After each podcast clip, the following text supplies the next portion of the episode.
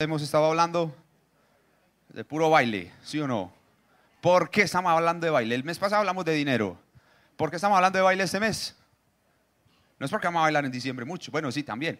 Pero eh, recuerdan que nuestro pastor estuvo hablándonos primero de, estamos bailando al son que nos pongan. ¿Lo recuerdan? Y que muchas veces nos faltaba mucha voluntad para poder bailar al son que Dios nos está colocando. Son varias ideas y hace ocho días Daniel habló de que estamos bailando solos. ¿Lo recuerdan? ¿Cierto? ¿Cómo? Eso, y que no estamos solos. Pero habló de Sansón que bailaba solo el hombre, ¿sí o no? Y hoy vamos a hablar de bailar con temores. ¿Cómo hay que con tambores? No. Ah, yo pensé que habían escrito mal. con temores. Listo, todas las charlas que se dan en esta plataforma las pueden buscar en los podcasts eh, habidos y por haber, en Apple Podcasts, en Google Podcasts, en Spotify, en YouTube, ¿cierto? Para que puedan volver a retroalimentarse de su palabra. Ahora, ¿qué es bailar? ¿A quién le gusta bailar? Yo no sé bailar.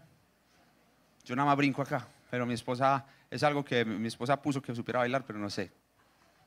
Y no me ha enseñado. Bailar, dice la Real Academia de la Lengua Española, dice que es ejecutar movimientos acompasados con el cuerpo, brazos y pies. Y para bailar bien se necesita, ¿qué? Música. ¿Sí o no? Música, ¿sí o no? Usted, ay, sin música, ¿usted cómo baila? ¿Cómo? Sí, pero tiene que tener una melodía interiorizada, si no, no baila, camina normal. Eso dice que es bailar, ¿cierto? Movimientos acompasados. Hay unos que tenemos unos movimientos acompasados terribles, pero es algo que me parece muy peculiar que Dios haya puesto en el corazón de nosotros como iglesia para saber cómo es bailar conforme a lo que Él nos está queriendo decir. Entonces yo escribí un párrafo, porque como ustedes saben, a mí me encanta la música y Dios nos habla mucho a través de la música. Yo escribí un párrafo que espero que le pongan mucha atención, espero cautivar su atención con lo que el Señor me mostró en este párrafo. Y es que Él siempre ha estado hablando a través de muchas melodías a nuestros corazones. ¿A quién no le habla Dios a través de las canciones? ¿Cierto? A ninguno. Muy bien. Gracias hermano por alzar la mano. Bien. Dios pone la música y el son con la que quiere que bailemos. Nos ha dotado de todo para que bailemos bien. Tengamos movimientos acompasados, con ritmo, con gozo, con disciplina y excelencia en cualquier tipo de género que nos da, que nos pone el transitar por un propósito llamado vida. Por ejemplo, en el rock pesado de la enfermedad, en la paz del descanso del jazz, en la alegría y la fe con el vallenato, en la locura y protesta del género urbano bien escrito, etc. Pero el camino que recorremos hacia el propósito que tenemos en esta vida, nuestras propias pasiones, nuestra necedad y terquedad, ponen pequeños tropiezos que nos hacen creer que se rayó el disco o que quedó mal grabado con potencia como, ah, se me vinieron todas juntas, Dios. Y se nos olvida que el Creador nos dotó con las mejores herramientas para bailar al ritmo que nos pongan. Así sea con el dolor de una música de despecho o de abandono, Dios nuestro Padre nos ha dado la capacidad de bailar con gozo y compasión. Sin embargo, con lo único que no se nos ha permitido, se paraliza el cuerpo. Miedo. Y con eso no se nos es permitido bailar. Ahora, la vida es dinámica. Es dinámica. Ustedes han visto que nosotros como iglesia de lunes a sábado estamos ya de lunes a domingo. Porque los domingos, para la gloria de Dios, ya se está ensayando para el musical. Cierro el paréntesis. Pero han visto que tenemos unos movimientos durante toda la semana. Que por cierto honramos a todos los líderes de movimiento que hacen posible que la iglesia esté prácticamente 24/7 pendiente de todas sus ovejas. ¿Por qué estamos en movimiento? ¿Por qué estamos bailando todo el día? ¿Por qué estamos teniendo células? ¿Por qué? ¿Por qué creen que todo el tiempo estamos, vengan a la célula, vamos a congregarnos, cantemos juntos, estudiemos juntos la palabra? ¿Por qué creen que, que es importante que dancemos y bailemos juntos? Porque solos, ¿lo recuerdan? Es muy difícil que el mensaje corra. Entonces, cuando escribí este párrafo, el Señor me regaló dos pasajes de la Escritura que quisiera que pudiéramos ir al Evangelio de Marcos, lo puedan buscar en Marcos 4, del 35 al 41, y no lo cierren porque vamos a seguir leyendo Marcos 5, del 1 al 20. Yo tengo una versión que es a los que eh, están en Agenda Vida Nueva, les damos una, una versión, el Señor les da una Biblia muy especial que es palabra de Dios para todos. ¿La conocen? Pero, y siguen ahí en Marcos 5, del 1 en adelante, yo les digo cuando paramos, del 1 al 20, creo que es. ¿Listo? Si tienen otra versión, no se preocupen. Yo tengo una versión que se llama PDT, Palabra de Dios para Todos. La Reina Valera es muy fidedigna, me encanta, pero se los quiero leer en esta porque ha sido la Biblia que le hemos entregado a los que vienen por primera vez, ¿ok? A los que hacen el curso de Agenda Vida Nueva. Por cierto, ¿quién está haciendo el curso de Agenda Vida Nueva los martes? Bien. Felicito. Empezar a leer lo que dice Marcos 4, ¿ok? Si no lo han encontrado, tranquilos, lo buscan en la casa. ¿sí? Muchas gracias. Dice, al atardecer de ese mismo día, Jesús le dijo a sus así que lo despertaron y le dijeron, Maestro, ¿no te importa que nos vayamos a ahogar? Entonces Jesús se levantó, regañó al viento y le ordenó al mar. ¿Qué dice en la Reina Valera? Dice, muy entendible, muy entendible, súper claro. ¿Qué dice? Espérese, dígame usted sola. Cállate, enmudece. Esta versión dice, Super País, dice, cálmese, quieto. Dijo, ¿por qué son tan cobardes? ¿Todavía no tienen fe? Jesús era muy tierno. ¿Por qué son tan cobardes? En la Reina Valera creo que dice, ¿por qué os amedrentáis? Porque están ahí tan asustados. Ahora, ¿quién ha estado en un barco? En una tormenta en un barco. Y que el capitán esté dormido en el barco. ¿Sí o no? Y Jesús les dice, cobardes. ¿Cierto? Y luego dice, pero todos estaban muy asustados. Subrayen eso pero todos estaban muy asustados. Y se decían unos a otros, ¿quién es este que hasta el viento y las olas obedecen sus órdenes? Vamos a seguir rápidamente en el capítulo que sigue. Dice, Jesús y sus seguidores llegaron hasta la orilla del lago, a la región de los Garasenos o de los Gadarenos, que dicen ahí, ¿cierto? Apenas salió Jesús de la barca, Valera dice que salió corriendo y se arrodilló, ¿cierto? Así como los jugadores de fútbol cuando meten un gol. Un endemoniado, ¿cómo le parece? Y dice, ni siquiera con cadenas lo podían sujetar. Varias veces le habían encadenado las manos y le habían puesto hierros en los pies, pero el hombre rompía las cadenas y destrozaba los hierros. Nadie podía controlarlo, o sea, era el Sansón maligno, un chiste malo. Vagaba por las colinas y las cuevas de día y de noche, siempre gritando, cortándose con piedras. Qué situación tan terrible. Cuando el hombre vio a Jesús a lo lejos, fue a él corriendo, dice esta, fue a él corriendo se postró ante él y gritando muy fuerte le dijo, ¿qué quieres de mí Jesús, Hijo del Dios Altísimo? En el nombre de Dios te suplico que no me atormentes. El hombre gritaba así porque Jesús le había dicho, Espíritu maligno, sal de ese hombre. Después Jesús le preguntó, ¿cuál es tu nombre? Él le contestó, mi nombre es Legión porque somos muchos. Le rogaba repetidas veces a Jesús que no lo mandara fuera de esa región. Como en un cerro cerca de allí había muchos cerdos comiendo, los espíritus le suplicaban, mándanos a esos cerdos y déjanos entrar en ellos. Jesús les permitió hacerlo y los espíritus malignos salieron del hombre y entraron en los cerdos que eran como dos mil. Los cerdos corrieron pendiente abajo por el barranco, cayeron y se ahogaron marranitos. Los encargados de cuidar los cerdos salieron huyendo a contar en el pueblo y en el campo lo que había pasado. Entonces vinieron a ver qué había sucedido. Ese cuento está muy bacano, ¿sí o no? Lean la Biblia y veréis que eso es una nota. Se acercaron a Jesús y vieron al hombre que había tenido los demonios sentado, vestido y en su sano juicio. O sea, ellos vieron un endemoniado famoso que nadie podía arrimarse por allá. Cuando lo vieron estaba sentado, vestido, comiendo empanaditas, relajado, en su sano juicio. Y vuelvan a subrayar ahí. ¿Se acuerdan que habíamos subrayado un versículo anterior? Subrayen este. La gente se asustó. Sabían que ese hombre había tenido una legión de espíritus malignos, pero los que vieron lo sucedido le explicaron a los demás cómo había sido sanado el hombre que tenía demonios y lo que había pasado en los cerdos. Entonces la gente comenzó a pedirle a Jesús que se fuera de esa región. Cuando Jesús estaba por partir en la barca, el hombre que había tenido los demonios le rogaba que le permitiera acompañarlo. Pero Jesús no se lo permitió y le dijo, vete a tu casa y cuéntale a tu gente lo que el Señor ha hecho por ti y cómo ha tenido compasión. Así que el hombre se fue a la región de Decápolis a contarles a todos lo mucho que Jesús había hecho por él. Toda la gente estaba muy asombrada. Ahora, los discípulos en menos de 24 horas les pasó. Ellos venían de que Jesús estuviera contando muchas parábolas y que hiciera varios milagros. ¿Quién ha visto milagros aquí? ¿Cierto? Ahora Jesús era muy heavy porque ya había sanado, eh, había sanado la suegra de Pedro, había eh, sanado un ciego, muchas cosas. Pero en ese momento, en menos de 24 horas, los discípulos de Jesús vivieron muchas parábolas, luego que estuvieran en un lago, que estuviera una tormenta, así en un barco horrible que no ve uno la, la orilla, ¿cierto? El que estuviera en algo así horrible, terrible.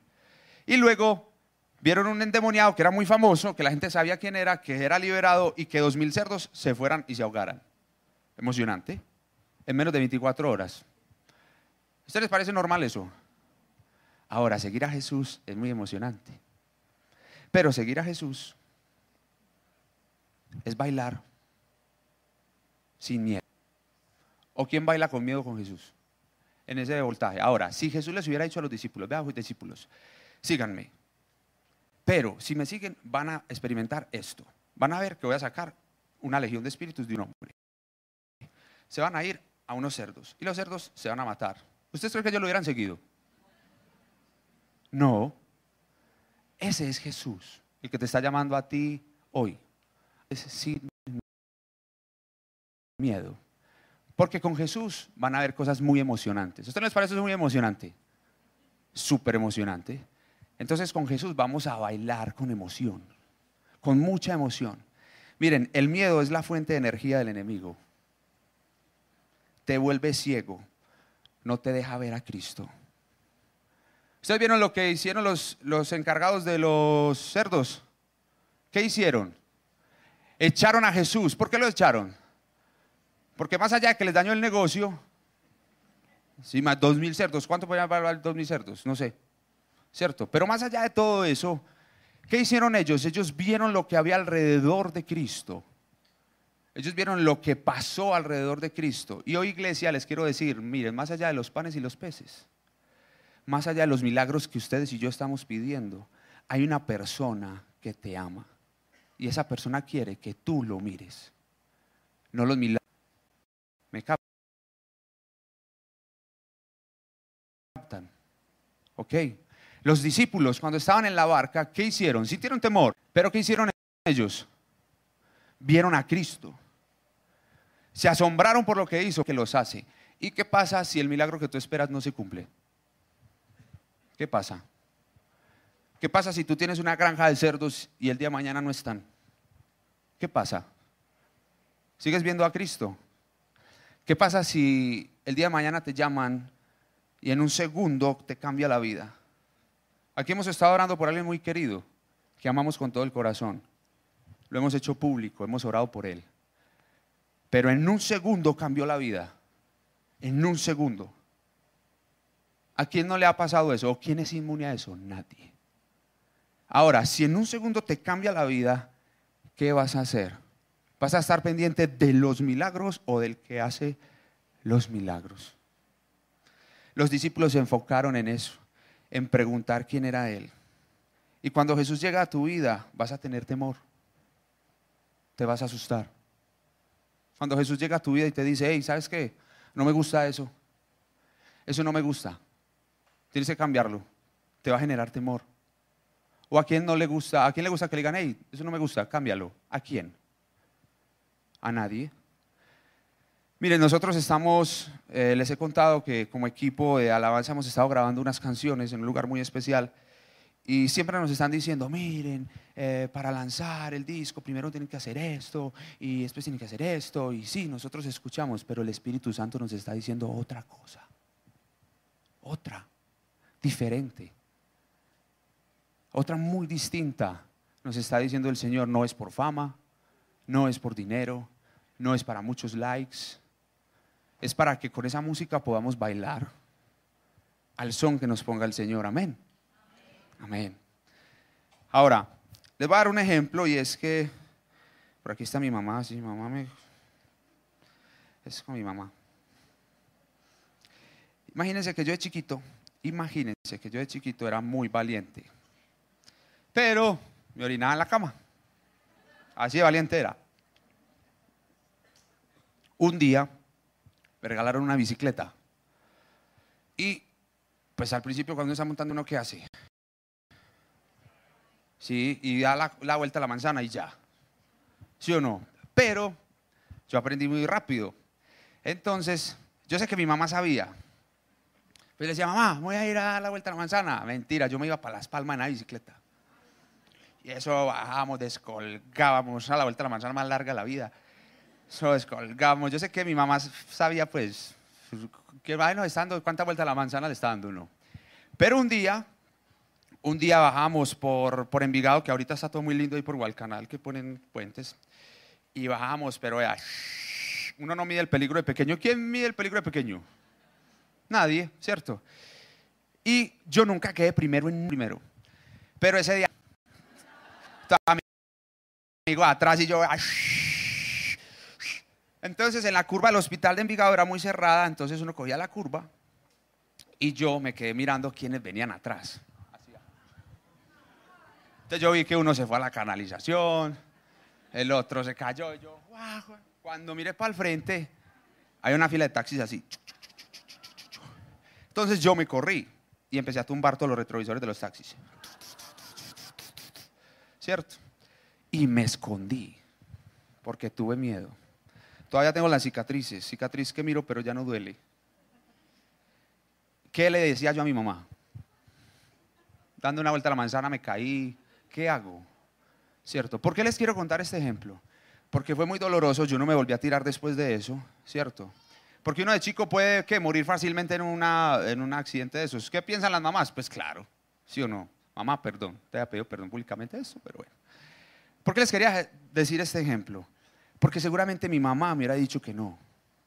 Seguramente si yo le hubiera dicho, mamá, mire, es que nos vamos a ir para el canal arriba, arriba, y vamos a dejar descolgando, y eso es súper sano, ¿cierto? Así pasa con el Señor. Es igual. Y nos asustamos y nos asustamos y pensamos que Él no tiene la razón. Señor, mira, lo que pasa es que, o sea, eh, yo estoy hablando con una chica y ¿será que esta sí es? Eh, señor, es que yo me voy a casar y ¿será que sí va a funcionar? Y Señor, es que yo voy a montar una empresa y ¿será que sí me da? ¿Cierto? Y si el Señor dice no, y usted sí, no es esa chica, no, sí es, no es esa chica, no, que sí es, no, que no es, que sí es que no es ese matrimonio, no, que sí. El Señor siempre avisa, que no hace así la empresa, que es, no, que así es. Y cuando se quiebra, ¿qué sucede? Lo mismo que me pasó a mí con la bicicleta. Porque siempre hay alguien que Dios está usando para decirnos, hey, ¿sabes qué? Tranquilo, no es el momento. Habla, consulta todo el tiempo. Primera de Juan 4:18 dice algo muy especial y es, en el amor no hay temor, sino que el perfecto amor echa fuera todo el temor.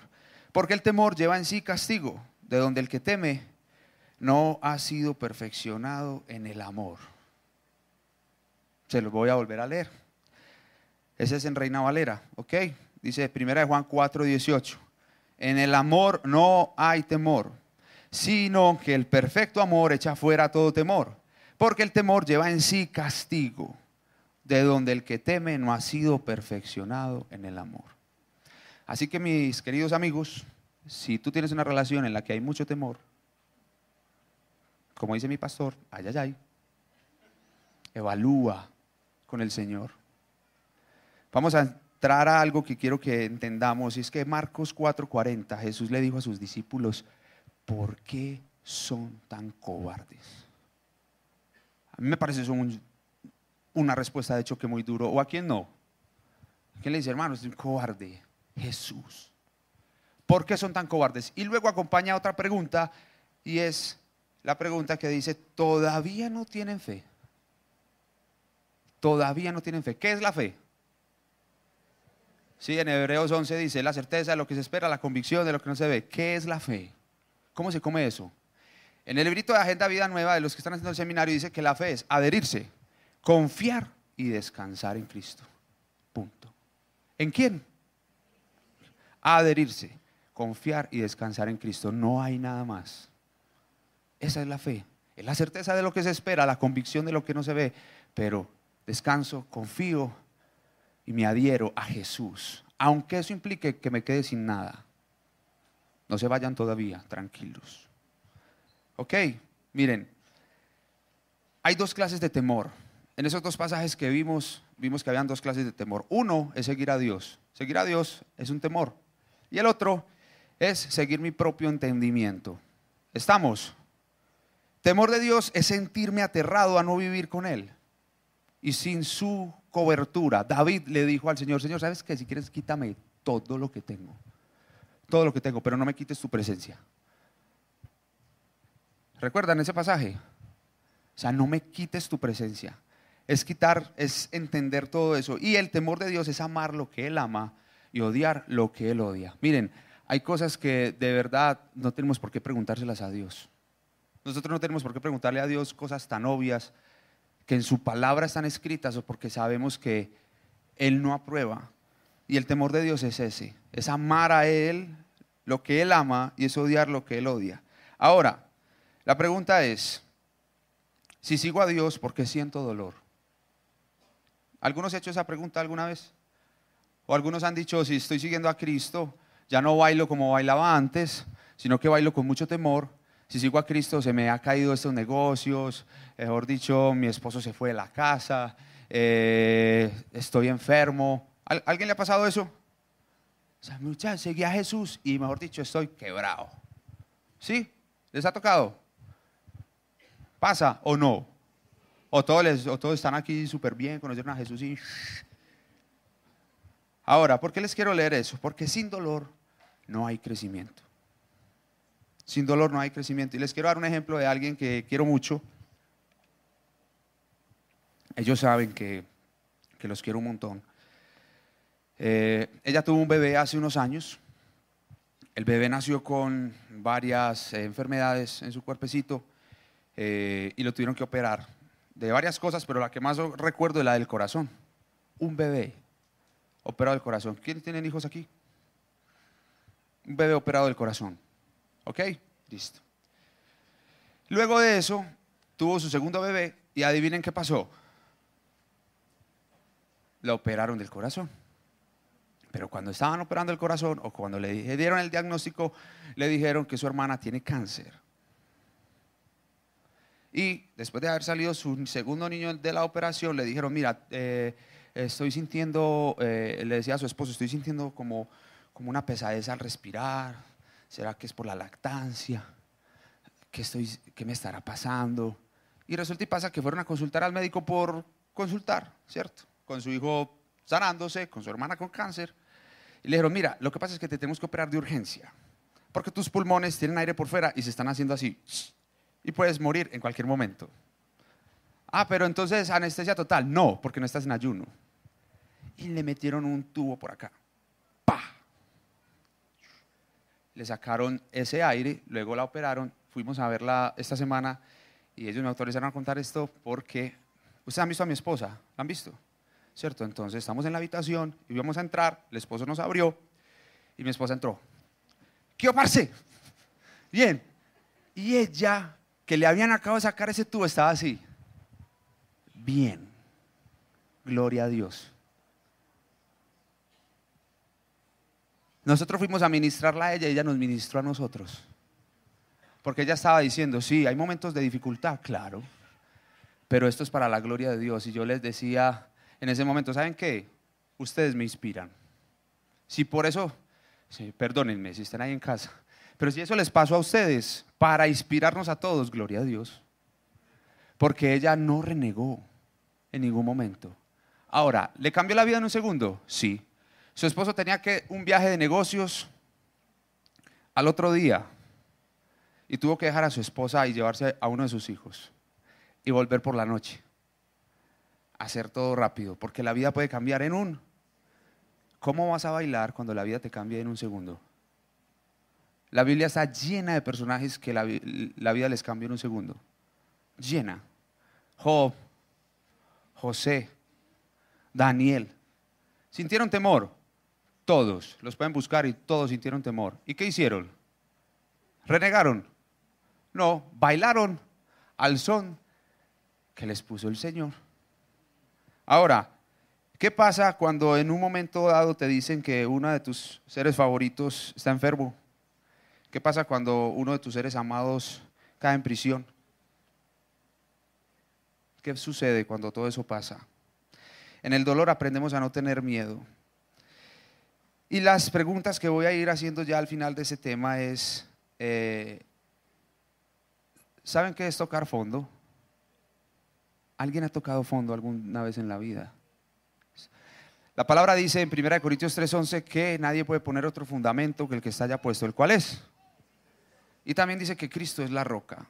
Así que cuando toquen fondo, no se preocupen, porque ¿qué van a tocar? ¿Y quién es la roca? Otra vez, no sé si me entendieron. Cuando toquen fondo y su fundamento es Cristo, ¿a quién van a tocar? ¿Cuál es el problema? Amén.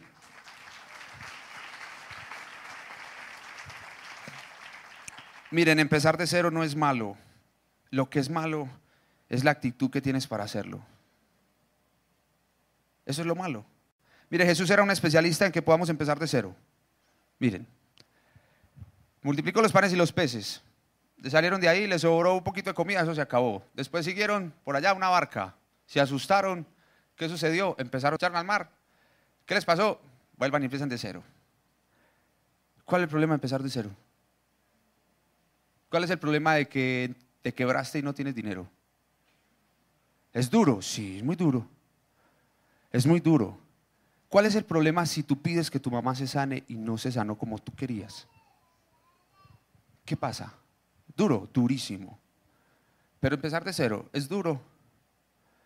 Pero con Cristo se vuelve mucho más fácil porque bailas al son que Él te puso y empiezas a escuchar un montón de canciones.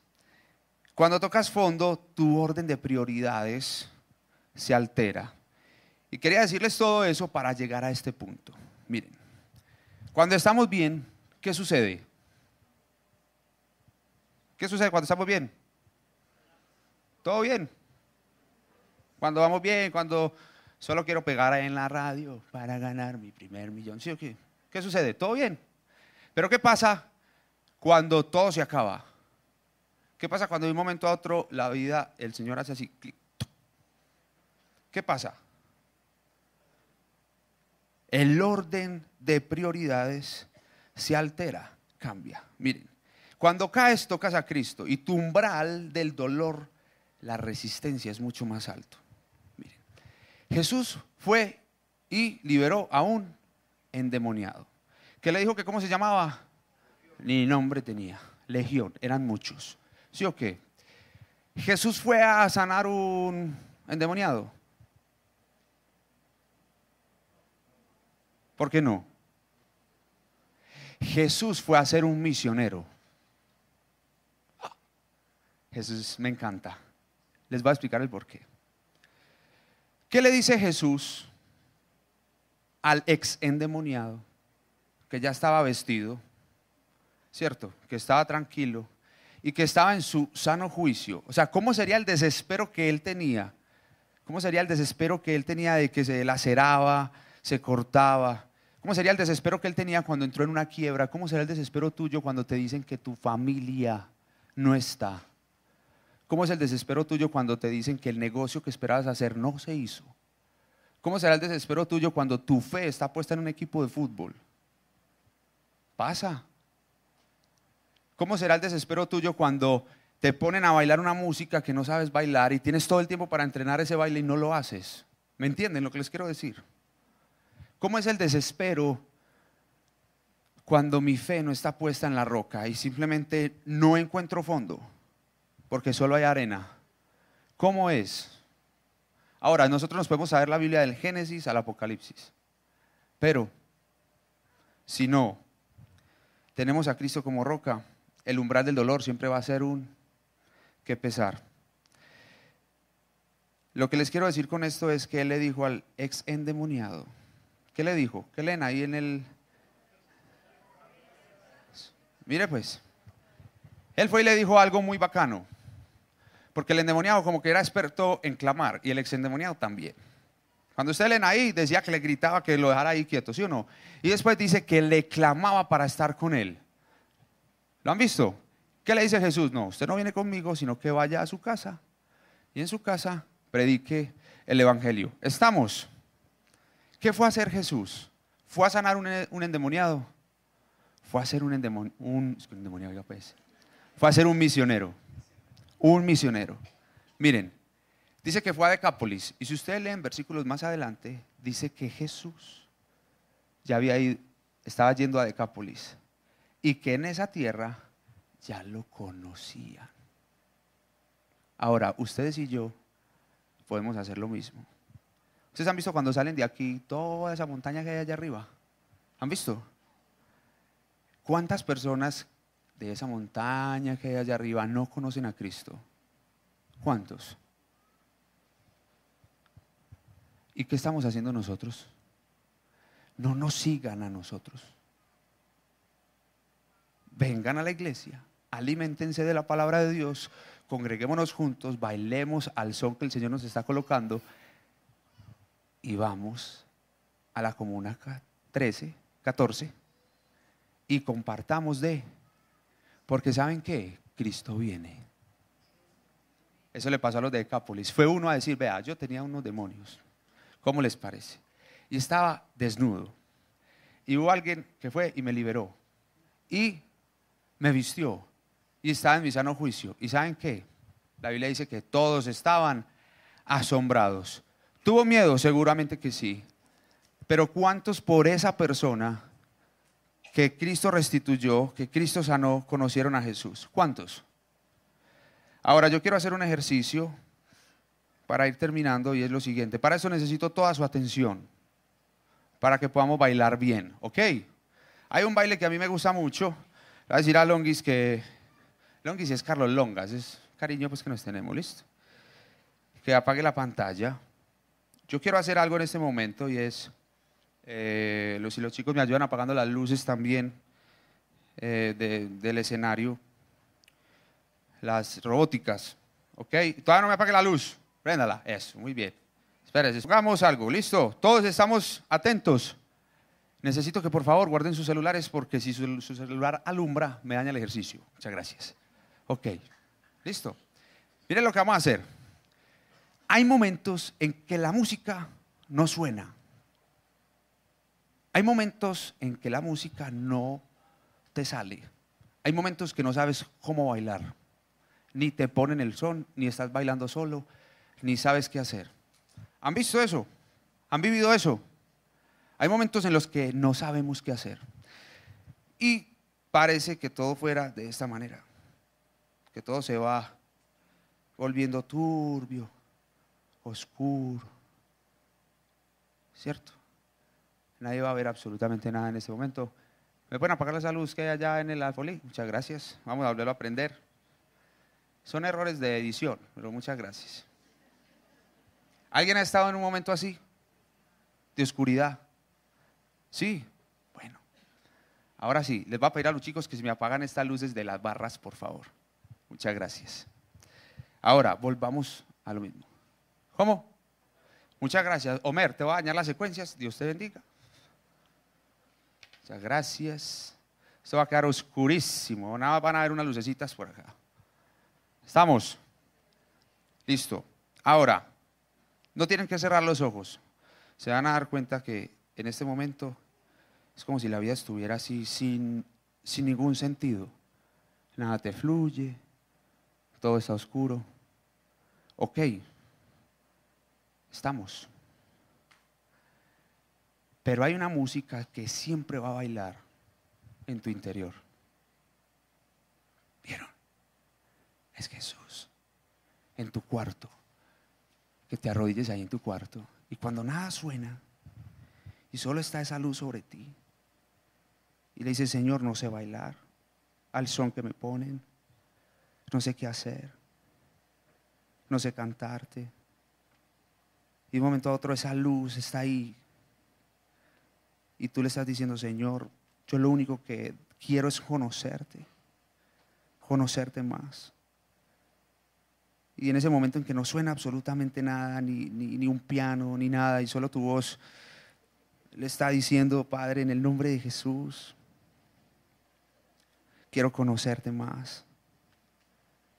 Y a veces esa luz puede, se puede apagar, pero tú estás ahí concentrado en tu cuarto, ahí cierras tu cuarto, como dice la palabra donde Él está, y tú empiezas a, decirle a Él que Él es tu, cuidador, que quieres bailar a su son y empiezas a decirle, eres mi primer amor, solo en tus brazos quiero estar, no hay mejor lugar que en los brazos de papá.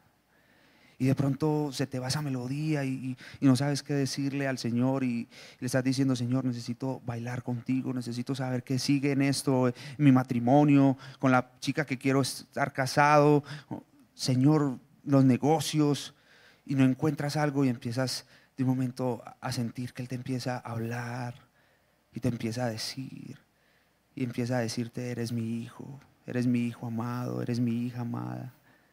Y de un momento a otro empiezas a cantarle, santo, santo, santo eres, santo eres, santo eres. Y de un momento a otro el Señor te está diciendo, hijo mío, levántate, levántate y haz lo que yo te estoy diciendo. Y empiezas a cantarle, mi shalom eres tú mi paz, mi salud, mi seguridad, la roca de mi salvación, mi shalom eres tú. ¿Y qué pasa en ese momento cuando estamos cantando todo el tiempo? ¿Qué sucede? ¿Qué está pasando ahí? ¿Lo captaron? ¿Qué está sucediendo? Sin antes de que prendamos las luces. ¿Qué está pasando? En ese momento tus prioridades se alteran. En ese momento dejas de mirarnos y de mirar los que estamos en plataforma y de mirar tus circunstancias que están alrededor y empiezas a mirar esa luz. ¿La ven? Esa luz siempre te va a iluminar. Cuando todas las luces de tu vida se apaguen, esa luz te va a iluminar. Y vas a escuchar una voz que te dice qué tienes que hacer. Y cuando se apaga, ¿qué pasa? Cuando me acerco a la luz, ¿qué sucede? Cuando vuelvo y me acerco a la luz, vuelve y se enciende. Baila el son de la luz de Cristo. Amén.